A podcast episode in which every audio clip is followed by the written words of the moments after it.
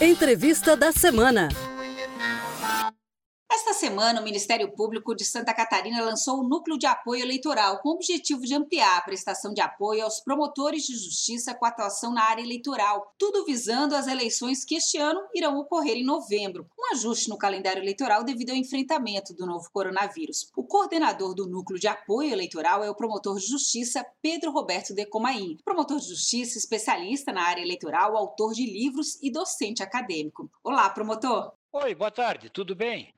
Tudo bem. Promotor, para a gente começar a entrevista, o que muda nas eleições municipais deste ano com a alteração do calendário eleitoral frente à pandemia?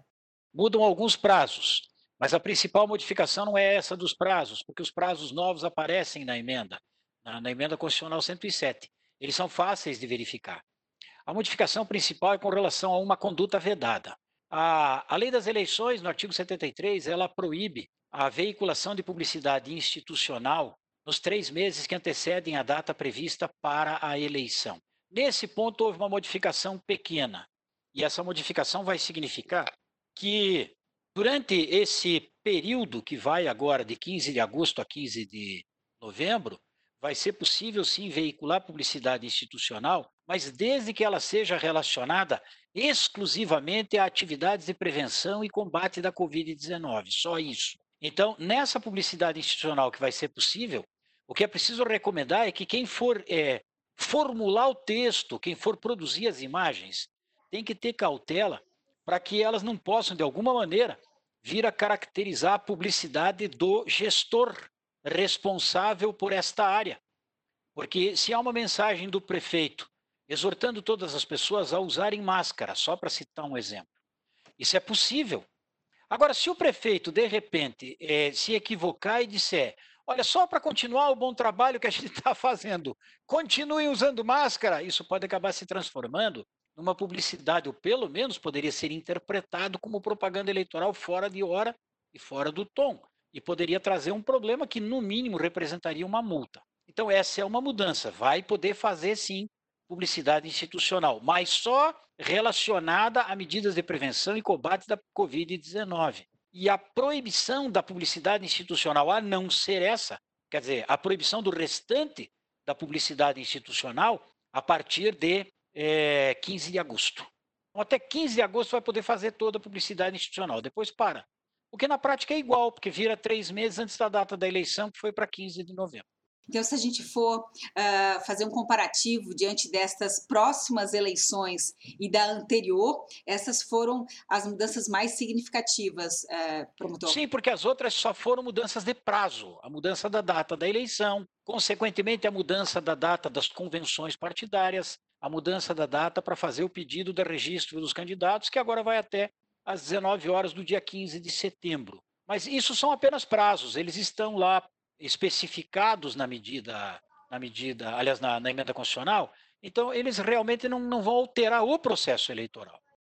Bom, frente a toda essa questão da legislação eleitoral, na sua opinião, qual será o grande desafio do Ministério Público nestas eleições municipais?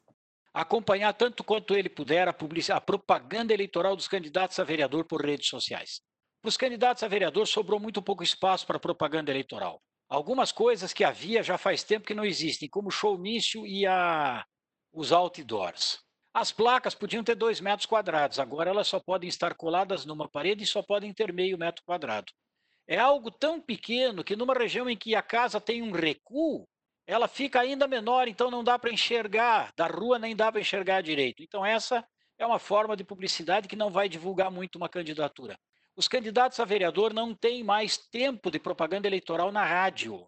Consequentemente, o que mais sobra para eles, principalmente nos lugares grandes em que a visita ao eleitor é uma probabilidade menor, o que sobra para eles é a publicidade por rede social. Então, o acompanhamento dessa publicidade, tanto quanto possível, para verificar se ninguém está fazendo uma publicidade como não deve, é um desafio grande, porque o número de candidatos a vereador não é pequeno, é um número elevado também. Então, no acompanhamento da propaganda vai surgir a necessidade de que a gente tente fazer esse acompanhamento dessas redes sociais.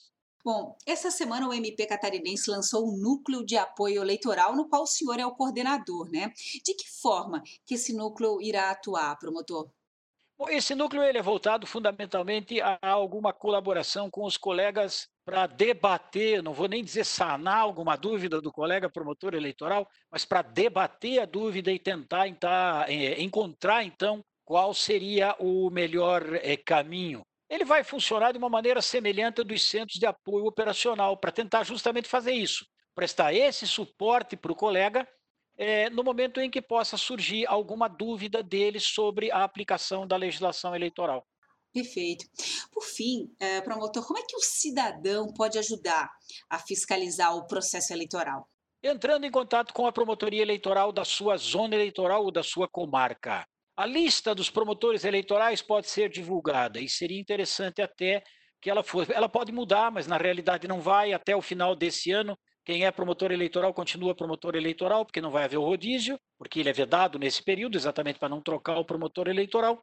Uma coisa que pode acontecer é a divulgação dos endereços eletrônicos, dos endereços de e-mail das promotorias, daqueles promotores que exercem a atividade como promotor eleitoral. E mesmo que não se consiga saber, num lugar maior, como aí na capital, em que há vários promotores eleitorais, mas o número de promotores ainda é muito maior, não sabe quem é o promotor eleitoral, entra em contato, manda uma mensagem para qualquer promotoria.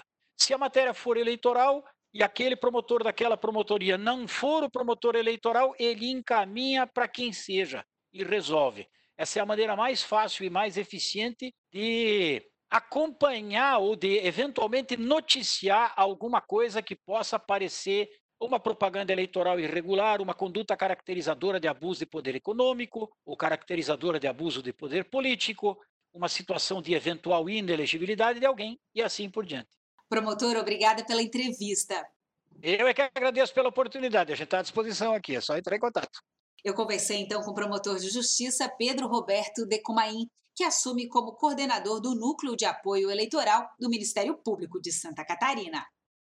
Você ouviu Entrevista da Semana. Para saber mais sobre o assunto, acesse o site do Ministério Público de Santa Catarina, www.mpsc.mp.br.